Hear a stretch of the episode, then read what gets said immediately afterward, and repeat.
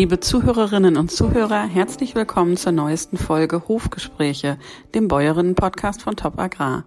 Ich bin Katrin Hingst und ich treffe in diesem Podcast interessante Bäuerinnen und schlaue Expertinnen und Experten, um mit ihnen über ihr Leben, ihre Herzensthemen, ihren Alltag zu sprechen.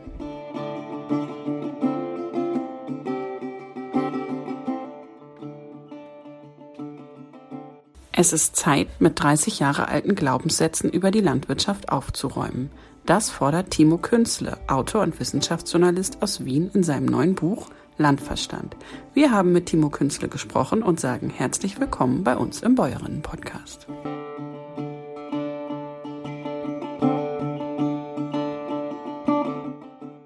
Herr Künzle, herzlich willkommen zu unserem Bäuerinnen-Podcast. Ich freue mich, äh, dass Sie heute da sind und sich ein bisschen Zeit für uns nehmen. Ähm, wir haben uns ja kürzlich schon ähm, einmal unterhalten für unser Interview Fünf Fragen an. Und bevor wir aber da ins Thema einsteigen und über Ihr neues Buch sprechen, Landverstand, ähm, drei kurze Fragen zum Start. wo sind Sie gerade, Herr Künstler? Ja, hallo Frau Hengst, vielen Dank für die Einladung. Ich freue mich auch sehr. Und ich bin momentan an meinem Schreibtisch in unserer Wiener Wohnung im, im Wiener 18 im 18. Wiener Gemeindebezirk, ähm, einen Steinwurf entfernt eigentlich nur von der Universität für Bodenkultur und von der, von der Gregor-Mendel-Straße. Und das passt vielleicht insofern auch ganz gut. Ich sitze wie immer in Mecklenburg-Vorpommern in, ähm, in, in meinem Büro, gucke aus dem Fenster, die Sonne scheint und genau, freue mich, dass wir hier zusammengekommen sind. Herr Künzle, ähm, sind Sie ein Frühaufsteher oder sind Sie eine Nachteule? Also ich bin definitiv eher eine Nachteule, ähm, wenn es die Umstände erlauben. Also wir okay. haben jetzt seit äh, ein bisschen über einem Jahr eine kleine Tochter und die lässt mich jetzt äh, nicht unbedingt mehr Nachteule sein. Ja. Und die weckt mich halt spätestens morgen zum sieben. Und ähm, aber wenn, wenn ich sozusagen freien Lauf hätte oder quasi ähm, alleine leben würde, dann war das früher immer so, dass ich, dass ich das meistens eingependelt hat, dass ich dass ich eher so um halb zwei ins Bett gehe und auch wenn ich, wenn ich äh, an was arbeite, dass das dann eher in den Abend- und Nachtstunden, dass ich da dann nochmal produktiv wird und so, einen, so, einen, so einen richtigen Energieschub dann nochmal kriege und dann mhm. lieber morgens vielleicht erst um, weiß ich nicht, halb neun, neun oder so aufstehe und erstmal gemütlich Kaffee trinke und dann schon versuche am Vormittag was zu machen, damit was gemacht ist, aber dann eher dann wieder äh, ein bisschen eine Pause mache und dann um 16, 17 Uhr wieder, wieder richtig Gas geben kann. Aber okay. Ja. Dann erübrigt sich, glaube ich, schon fast meine dritte Frage. Trinken Sie lieber Kaffee oder lieber Tee? Ja, definitiv Kaffee. Und ähm, ich trinke zwar im Winter auch gern mal einen Tee abends oder gerade wenn man ein bisschen durchgefroren ist, dann finde ich das ganz angenehm, auch mal einen, einen guten Tee zu trinken. Und habe hab ich jetzt im Winter auch regelmäßig gemacht, aber das kann nie und nimmer den Kaffee ersetzen. Das ja. muss ich so wirklich sagen. Ohne Kaffee morgens äh, wird es kein guter Tag kann ich gut verstehen. Herr Künzle, vor zwei Wochen ist Ihr neues Buch erschienen. Es heißt Landverstand. Was ist das für ein Gefühl? Äh, haben Sie schon viele Rückmeldungen bekommen? Also es ist erstmal ein super Gefühl natürlich, weil das ganze Projekt sich doch über anderthalb oder vielleicht sogar zwei Jahre gezogen hat. Die Idee dazu ist schon viel früher entstanden. Und es war natürlich viel Mühen und Schweiß und Anstrengung auch damit verbunden. Und deswegen ist es natürlich toll, weil erst wenn man es dann wirklich in Händen hält, weiß man, okay, es ist jetzt geschafft, es ist jetzt da. Und ja, es gibt, es gibt einige positive Rückmeldungen und, und also vielen gefällt einmal die, die, das Äußere auch vom Buch. Also viel, ganz ja. viele sagen, das ist ein tolles Cover und, und man, man kann es gut anfassen und es ist auch so ein Kartonumschlag, der die Seiten ja. auch am Rand schützt und so. Das, das äh, erwähnen ganz viele positiv. Und mhm. auch zum Inhalt, ja, ähm, da muss ich mir jetzt natürlich selber loben, aber da, da höre ich auch immer wieder, dass, dass man merkt, wie viel Recherche ich da investiert habe und wie, dass ich es doch anscheinend oder offenbar ganz gut geschafft habe, das verständlich und, und, und, und gut lesbar rüberzubringen. Und sowas freut mich natürlich sehr, vor allem wenn ich es dann auch aus, aus ähm, von Menschen höre, die, die sich auch mehr mit Wissenschaft befassen. Und ähm, ja, das, das höre ich natürlich gern und schauen wir mal, wie es weitergeht. Kritik äh, darf es natürlich auch geben und sicher, äh, wenn man so viel schreibt über, über so ein weites Themenfeld, dann ähm, habe ich natürlich auch nicht den Anspruch, dass das jetzt dann alles unwidersprochen bleibt oder ähm, dass da jemand anderes vielleicht andere Schwerpunkte setzen würde, das ist ja ganz klar. Aber ich, ich will natürlich auch in erster Linie zur Diskussion beitragen und nicht sagen, hier haben wir jetzt die, die Landwirtschaftsbibel, die alles erklärt. Ja. Ähm, Kritik bleibt ja meistens nie aus. Hoffen wir äh, genau, dass es nicht zu viel wird. Vielleicht kommen wir einmal zu Ihrem Buch. Ähm, Sie wollen darin, jetzt korrigieren Sie mich, wenn ich das falsch sage, Sie wollen darin mit Vorurteilen über die Landwirtschaft aufräumen. Ähm, welches sind denn Ihrer Ansicht nach die größten Irrtümer, die über die Landwirtschaft heute kursieren? Ich, ich habe mir gemerkt von unserem Interview, äh, früher war alles besser. Das ist doch Mist. Das habe ich mir von unserem Interview gemerkt, genau. Ja, also ich glaube, ich weiß gar nicht, ob es jetzt so dieses eine Vorurteil gibt. Ich glaube eher, es hat sich so ein, so ein Bild verfestigt in den in weiten Teilen der Medien und auch in weiten Teilen der Öffentlichkeit, ein Bild, das aus ganz vielen kleinen Vorurteilen besteht. Und man kann natürlich aber so ein paar zentrale Sachen sagen. Ja, also es gibt das Vorurteil, dass früher alles besser, weniger umweltzerstörerisch und gesünder und irgendwie sanfter wirkend war, weil es alles noch natürlicher war. Es gibt so diesen, diesen viel strapazierten Ausdruck der natürlichen Landwirtschaft, den man immer wieder liest. Und das ist schon mal, glaube ich, ein ganz großes Missverständnis, weil Landwirtschaft an sich nach meinem Verständnis immer eigentlich eher, und das klingt jetzt dann ein, bisschen brutal am Anfang, aber eigentlich immer eher gegen die Natur geht, insofern, als dass, dass die Natur ja keinen, keinen, kein Erdäpfelfeld produzieren würde, wo wir so viel Ertrag runterholen und, und, und Nährstoffe und Kalorien runterholen, wie wir das von einem Erdäpfel- oder Kartoffelfeld machen. Also die Natur hat erstens mal eigentlich überhaupt keine Interessen, weil das ja kein Wesen ist und auch schon gar kein göttliches oder sanftes. Aber wenn, wenn, wenn sie Interessen hätte, die Natur, dann wäre das Interesse ja nicht acht Milliarden Menschen zu ernähren, sondern in der Natur hat jede Art immer nur das, das jede Art für sich das Interesse, ähm, sich zu vermehren. Da gäbe es jetzt keinen keine Steuerung, die irgendwie ähm, dazu führt, dass jetzt ausgerechnet die Menschen sich so mannigfaltig vermehren und dann noch dazu ein so komfortables und auch ressourcenverbrauchendes Leben führen, wie es zumindest die Menschen im, im Westen oder in den Industriestaaten machen. Also deswegen ist Landwirtschaft eigentlich immer eher der Natur was abbringen und zu einem Stück, äh, ein Stück Land zu nehmen und dort nicht zuzulassen, dass dort die, dass dort die Natur die Regie übernimmt, sondern als Bauer übernimmt man ja dann die Regie und sagt und versucht der Natur was abzuringen und, und bestimmt, was wachsen darf und was nicht wachsen darf. Das wäre jetzt zum Beispiel ein so, ein so ein Bild, was ich eigentlich falsch finde, was aber immer wieder bemüht wird. Und das nächste ist natürlich ähm, dass so ein Glaube existiert, von wegen, es gibt halt eine richtige und eine falsche Landwirtschaft. Und das wird so ganz streng eingeteilt. Aber wenn man halt auf die Realität schaut, dann weiß man ja, es gibt jetzt zwar diese zwei Übersysteme, bio und konventionell, aber es gibt ja eigentlich tausende Mischformen. Weil es ist ja so, wenn man in die Realität schaut, dann sieht man ja, dass viele konventionelle Landwirte ähm, auch immer mehr bestimmte Biowerkzeuge benutzen und die sich zu eigen machen. Und, und umgekehrt äh, machen auch Biolandwirte, äh, Biolandwirte bestimmte Praktiken aus der konventionellen, zum Beispiel indem sie auch Pflanzenschutzmittel einsetzen. Ähm, zwar keine synthetischen, aber halt eben doch Pflanzenschutzmittel, die andere Organismen äh, töten.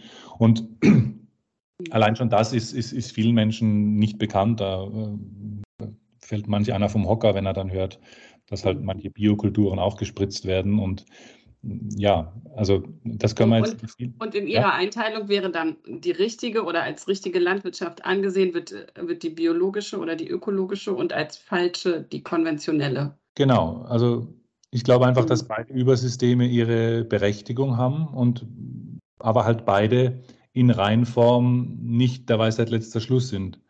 Mhm. Also die konventionelle Landwirtschaft, die hat das große Verdienst, dass sie halt acht Milliarden Menschen ernährt, ähm, mhm. ernährend ähm, und, und, und einfach für eine sichere Produktion äh, steht. Wenn man sich anschaut, wie sich die Erträge ähm, vergrößert haben, vor allem seit dem Ende des Zweiten Weltkriegs äh, halt in Zusammenhang mit verbesserten Züchtungen, mit, mit dem Einsatz von synthetischen Stickstoffdüngern und mit dem Einsatz von Pflanzenschutzmitteln, dann kann man diese Errungenschaft ja nicht äh, vom Tisch wischen. Auf der anderen Seite bringt sie natürlich Probleme mit sich und, und, und Stickstoff geht verloren und das ist klimaschädlich und so weiter. Das ist halt auch alles wahr. Und auf mhm. der anderen Seite die Biolandwirtschaft hat das Verdienst, dass sie, wenn man jetzt auf ein Stück Feld schaut, also auf ein Hektar, dann hat sie da weniger, ähm, weniger negative Effekte und Auswirkungen. Aber das große Problem der Biolandwirtschaft ist halt der deutlich geringere Ertrag bei vielen Kulturen. Und mhm. das macht dann viele dieser positiven Umweltwirkungen, ja, lässt die wieder dahinschmelzen oder macht sie zum Teil ganz zunichte. Und das heißt für mich eigentlich nur, dass man jetzt versuchen sollte, aus beiden Übersystemen am jeweiligen Standort das Sinnvollste rauszunehmen und zu kombinieren und nicht zu sagen, das eine ist richtig und das andere ist falsch, weil ich glaube, da zementiert man sich dann in irgendwelchen Grabenkämpfen ein und das bringt irgendwie nichts, glaube ich. Also, wenn ich das jetzt richtig verstehe, eine streng wissenschaftliche Sicht auf die Landwirtschaft. Was, welche Maßnahmen bringen sowohl ökologisch als auch in der Nahrungsmittelsicherheit und in der Nahrungsmittelproduktion das beste Ergebnis kombiniert? Ja? Würden Sie das ja. so sehen? Ja, genau, genau. Also mhm. ähm, ja, mhm. einfach das, das, was ich auch im, im, im anderen Interview gesagt habe, das, was halt nach streng naturwissenschaftlich, technischen und auch ökonomischen Kriterien, die muss man auch mit berücksichtigen, mhm. was halt am besten dazu geeignet ist, die Umweltthematik und die, die, die Notwendigkeit der Versorgungssicherheit unter einen Hut zu kriegen. Das wird nie so sein, dass irgendwas das eine voll erfüllt und das andere, mhm. das andere auch, sondern es wird immer Abstriche geben bei der, beim einen oder anderen Ziel. Es geht mhm. halt um die bestmögliche Gesamtkombination. Jetzt sind grüne Ideen in weiten Teilen von Politik und Gesellschaft weit verbreitet. Ähm, auch Sie haben ja im Interview gesagt, dass sowohl Sie als auch Ihr städtisches Umfeld diesen Ideen auch zugeneigt sind. Wie nehmen Sie die aktuelle politische Diskussion wahr? Finden Sie die so gerechtfertigt oder ist die Ihnen manchmal auch zu einfach? Also machen es sich manche Protagonisten da zu einfach und, und Ja, also ich glaube, viele Menschen machen sich zu einfach, wobei das jetzt im Allgemeinen gar kein Vorwurf ist, weil wir natürlich alle, also ich mache es mir wahrscheinlich bei vielen Themen die mich vielleicht nicht ganz so stark interessieren oder wo ich mich halt auch nicht so gut auskenne, vielleicht auch auf die eine oder andere Art einfach, weil man kann halt auch nicht jedes Thema mhm. selbst zu Tode recherchieren. Und, und ja, das ist so eine ganz menschliche Art, sich was einfach zu machen. Aber vorwerfen würde ich es halt jenen, die sich mit den Thematiken eigentlich ausführlicher beschäftigen. Also wenn, wenn sich Politiker oder, oder, oder NGO-Aktivisten was allzu einfach machen und einfach an 30 Jahre alten Glaubenssätzen hängen bleiben, weil sie entweder aus, aus politischen Gründen oder, oder aus persönlichen keine, keine Lust oder keine Motivation haben, sich mit den Neuerungen oder mit dem Stand der Wissenschaft zu beschäftigen, dann muss man das halt schon kritisieren. Und ja, es machen sich viele zu einfach, indem sie, indem sie sagen, wir, muss jetzt nur ein, wir müssen jetzt nur einfach alles auf Bio umstellen und dann wird alles gut. Oder wir müssen jetzt einfach die Pestizide mehr oder weniger abschaffen dann wird alles gut. Ja, damit kann man natürlich bei vielen Leuten Punkte sammeln, weil sich für Pestizide einzusetzen, ja, das, äh, damit macht man sich wenig Freunde. Deswegen macht man sich einfach, wenn man einfach dagegen ist. Aber wenn man halt genauer hinschaut, dann sieht man, dass das ja nichts bringt, wenn wenn wenn es keine Alternativen gibt. Also diese Pestizide werden ja eingesetzt aus einem Grund und wenn, wenn man die jetzt einfach verbietet und es gibt jetzt kein anderes Werkzeug, die die ursprüngliche Aufgabe erfüllen, dann, dann wird es einfach dazu führen, dass wir mehr Lebensmittel importieren aus anderen Weltgegenden, wo diese Pestizide weniger restriktiv äh, gehandhabt werden. Und dann frage ich mich halt, was, was gewonnen ist. Also das ist doch kein echter Umweltschutz dann. Das ist doch nur das eigene Gewissen beruhigt. Ähm, auf der anderen Seite muss ich aber auch sagen, mein, meine Appelle gehen jetzt auch gar nicht nur ausschließlich irgendwie zu den, zu, zu jenen, die grünen Ideen ähm, angeheftet sind. Es, man kann das auch um, umdrehen ja, und sagen, wenn aus der grünen Richtung irgendwelche Appelle kommen, dass es vielleicht gescheit wäre, unseren, unseren Fleischkonsum ein bisschen zu reduzieren, dann gibt es auch in der Agrarbubble ähm, Menschen, die reflexartig ähm, reagieren und sagen, na sowas hm, lasse ich nicht mit mir machen, ich, das ist meine persönliche Freiheit und so weiter und so fort. Ich will mir auch nicht sagen lassen, was ich, was ich essen will, aber äh, was ich essen soll. Und ich esse auch gerne Fleisch, aber ich sehe trotzdem, dass halt das auch zur, zur, zur Wissenschaftlichkeit dazugehört, anzuerkennen, dass das auch eine Aussage der Wissenschaft ist, dass dass der Fleischkonsum im, im, im, in westlichen Industrieländern eigentlich höher ist, als, als es der Gesundheit unter Umständen zuträglich ist und höher ist, als, als es einer nachhaltigen äh, Bewirtschaftung des Planeten entsprechen würde. Und ich bin einfach dafür, Wissenschaft anzuerkennen oder, oder halt offen zu sein für neue Ideen, ähm, unabhängig davon, von wem sie jetzt kommen. Also das schreibe ich auch in meinem Resümee. Ähm, der erste Schritt in Richtung Nachhaltigkeit wäre, nicht alles reflexartig abzulehnen, was von der vermeintlich falschen oder von der anderen Seite kommt. Ich glaube, jede Strömung, jede oder fast jede, gibt es auch Ausnahmen, aber eigentlich fast jede Strömung bringt auch mal irgendwelche guten Ideen hervor und man soll sich einfach mit den, mit den Sachen auseinandersetzen, mit den, mit den Fakten und, und nicht immer so sehr überlegen, wem nutzt das jetzt oder von wem kommt das, sondern für was ist es gut oder für was ist es nicht gut. 30 Jahre alte Glaubenssätze, haben Sie gerade gesagt, die vielleicht nicht mehr aktuell sind, die darf man dann auch mal hinterfragen. Ähm, Sie haben gerade schon zwei genannt, ähm, einmal die Pestizide und ähm, dann auch den Fleischkonsum. Generell sagen Sie, dass mit von allen aus allen Richtungen mit Scheuklappen auf die Landwirtschaft geguckt wird. wo sind denn diese Scheuklappen besonders auffällig oder besonders eng? Können Sie uns da noch mehr Beispiele ähm, nennen, außer den Pestiziden und dem Fleischkonsum? Also in Ihrem Buch geht es ja viel auch um grüne Gentechnik, es geht auch um Glyphosat. Ähm, ja. Grüne Gentechnik wollte ich jetzt, hätte ich jetzt auch an, angesprochen. Ähm, ja. Also da ist es halt einfach so, dass es mich mehr und mehr verwundert, wie Menschen, die, also das sind sowohl Politiker als auch äh, NGO-Aktivisten und Aktivistinnen, die bei Themen wie dem Klimawandel oder bei Corona oder bei anderen Dingen, bei anderen Fragestellungen, wo es einfach mittlerweile eine, einen klaren wissenschaftlichen Mainstream gibt. Also als kurzer Einschub, natürlich ist es auch nicht jede Frage eindeutig geklärt, aber es gibt so ein paar Fragen, die in der Wissenschaft mehr oder weniger eindeutig geklärt sind, dass der Mensch äh, mit dem Klimawandel sehr viel zu tun hat, dass Homöopathie nicht mehr als ein Placebo ist. Äh, klar, dass Corona jetzt äh, zumindest am Anfang deutlich schwerwiegender war als, als eine Grippe. Und es gibt ja Menschen, die leugnen die Tatsache, dass es Viren gibt ja, und so weiter. Mhm. Also um auf den Ausgangssatz zurückzukommen, es wundert mich, dass Menschen, die bei diesen Themen Klimawandel oder Corona ganz streng der Wissenschaft folgen ähm, mhm. dann plötzlich beim Thema wie Gentechnik diese Wissenschaft komplett ignorieren und, und, und, negieren und auch teilweise die Wissenschaftler, die dann das versuchen zu erklären, ins Lächerliche ziehen und die versuchen zu dis diskreditieren, nur weil sie einfach das sagen, was, was, was, wissenschaftliches, was wissenschaftlicher äh, Kenntnisstand ist. Also das, das, das ärgert mich auch manchmal, weil also wenn ausgerechnet Leute, die sich die Nachhaltigkeit und, und den Umwelt- und Klimaschutz auf die Fahnen schreiben, wenn ausgerechnet die bei so einem wichtigen Thema wie, wie Pflanzenzüchtung und Gentechnik die Wissenschaft verhöhnen, dann, dann frage ich mich halt manchmal schon, um was geht es jetzt eigentlich wirklich?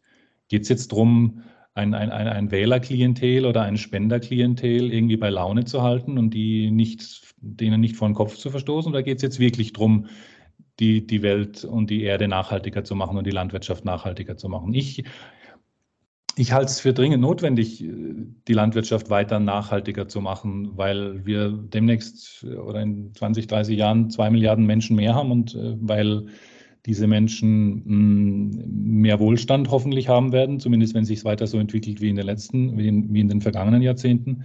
Und weil die halt auch mehr konsumieren werden. Und deswegen braucht es alle Werkzeuge, die die Landwirtschaft nachhaltiger machen können. Und da ist jetzt Gentechnik kein, All, kein Allheilmittel, das jetzt dazu führt, dass man alle anderen Werkzeuge wie vielleicht vielfältigere Fruchtfolgen und Erosionsbekämpfung und was weiß ich, was alles noch dazugehört, um das jetzt zu vergessen. Das ist es überhaupt nicht. Aber es ist trotzdem ein ganz wichtiger Hebel, den, den wir brauchen, weil die Pflanzenzucht muss immer weitergehen. Ne? Das, wir können ja nicht mhm.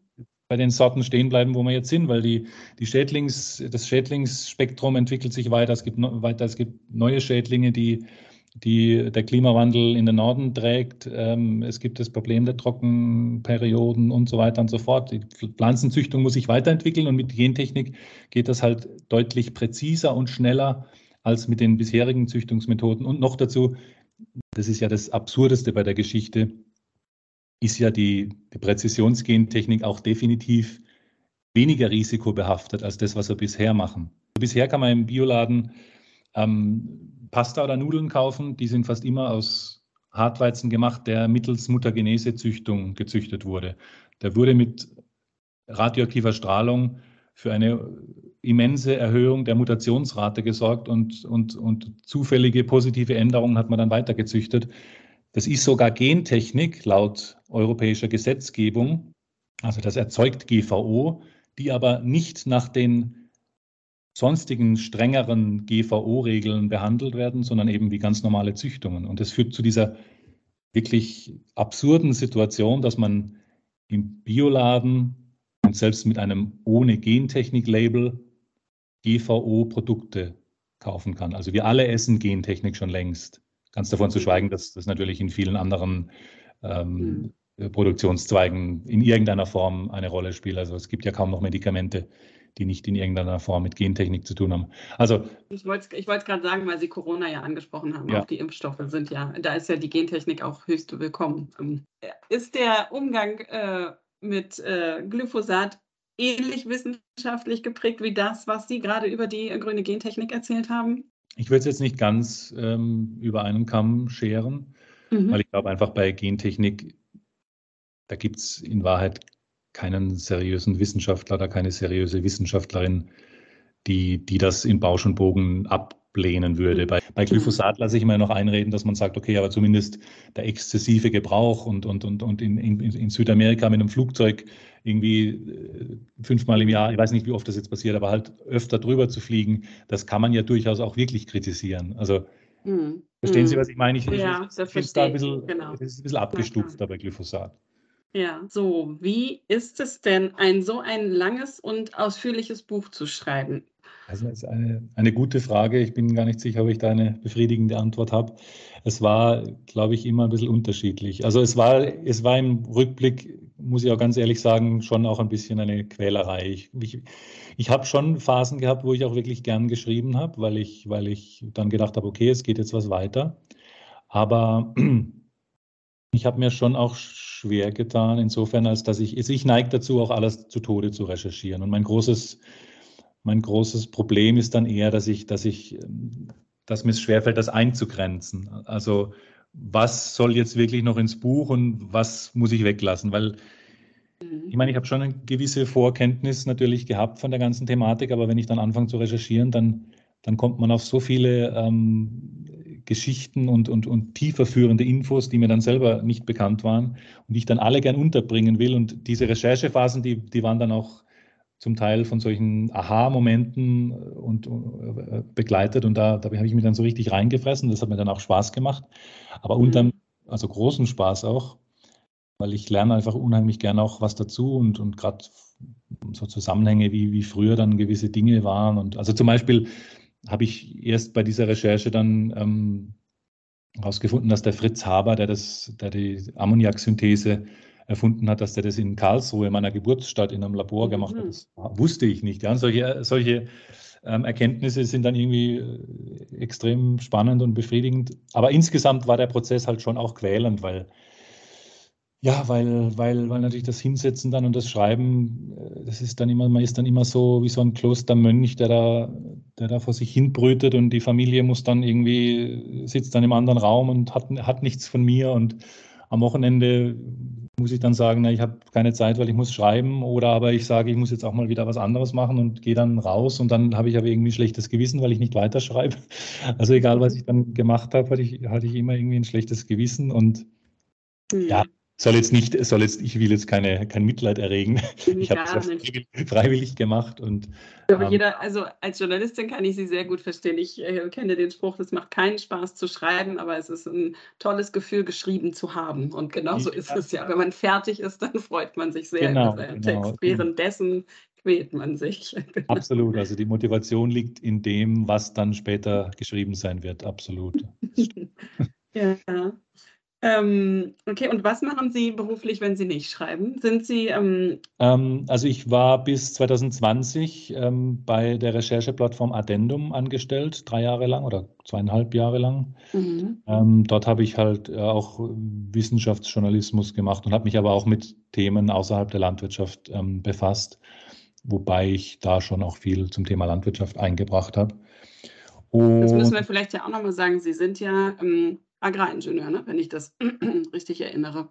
Ja, genau. Ja. Ich war in, in Stuttgart-Hohenheim und habe dort ähm, mhm. Fachrichtung Pflanzenbau abgeschlossen mhm. als, als Ingenieur, Ingenieur genau, Diplom-Agraringenieur. Sie waren ah, ja. bei der Rechercheplattform? Genau. Die, die wurde dann leider überraschend äh, aufgekündigt, ungefähr, weiß ich nicht, ein paar Wochen nachdem ich dort eigentlich meine Buchidee eingereicht hatte und die auch positiv ähm, ähm, beschieden wurde. Also ich hätte eigentlich dieses Buch für die Rechercheplattform Addendum beziehungsweise für deren, ähm, für deren Verlagsuntereinheit ähm, geschrieben. Dann ist Addendum leider hat seinen, hat seinen Sponsor verloren quasi. Das ist ja ein Projekt mhm. gewesen von, von Dietrich Mateschitz, von dem Red Bull-Gründer. Und mhm.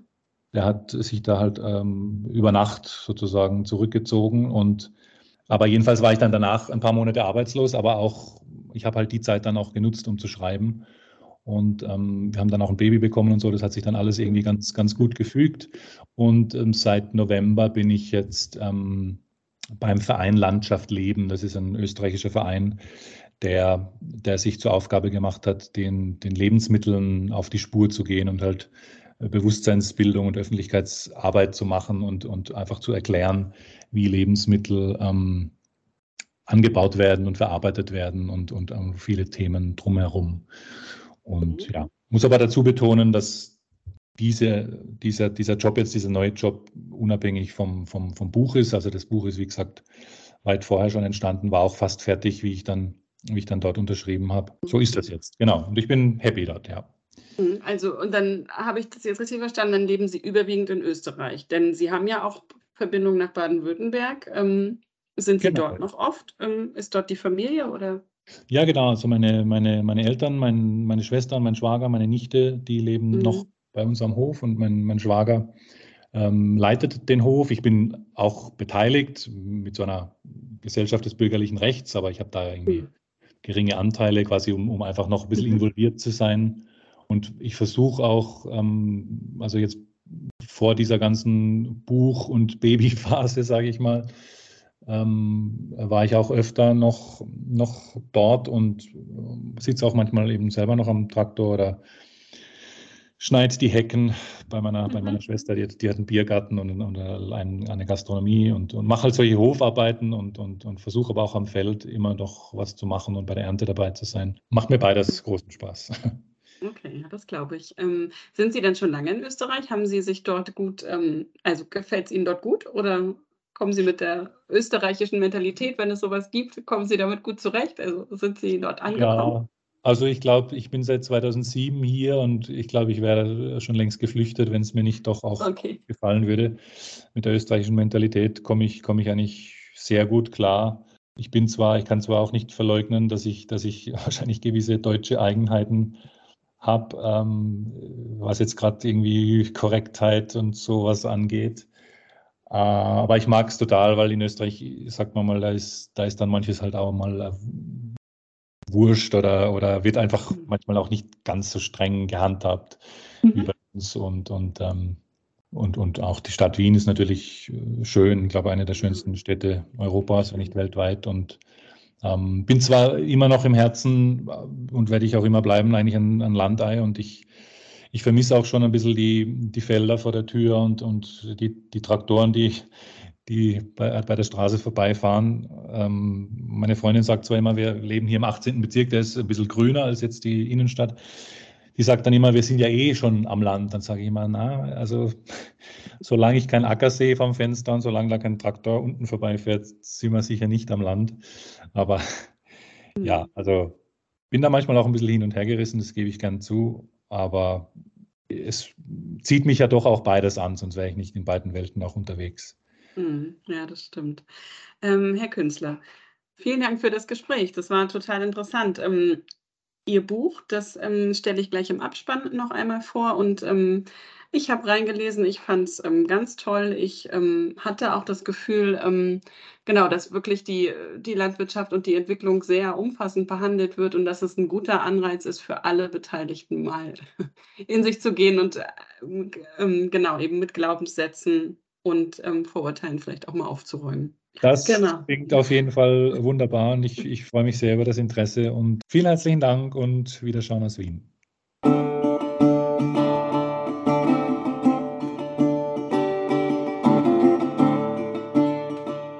Ja, liebe Hörerinnen und Hörer, das war unser Podcast mit Timo Künzle. Weitere Infos zum Autor finden Sie unter landverstand.net.